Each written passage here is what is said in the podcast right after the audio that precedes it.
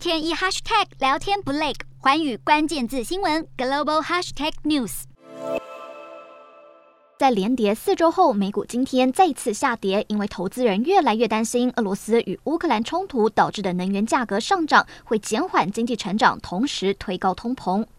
美股四大指数全数收黑，道琼指数下跌七百九十七点四二点，收三万两千八百一十七点三八点；纳斯达克下挫四百八十二点四八点，收一万两千八百三十点九六点；标普五百下跌一百二十七点七八点，收四千两百零一点零九点；非半指数下挫一百五十九点九九点，收三千零九十八点九三点。欧洲股市方面，由于乌俄战事持续，双方会谈也没有取得重大进展，导致通货膨胀疑虑加深。欧股今天下跌，欧洲洲三大股市全数收低，英国股市下跌二十七点六六点，收六千九百五十九点四八点；德国股市下挫两百五十九点八九点，收一万两千八百三十四点六五点；法国股市下跌七十九点三九点，收五千九百八十二点二七点。以上就是今天的欧美股动态。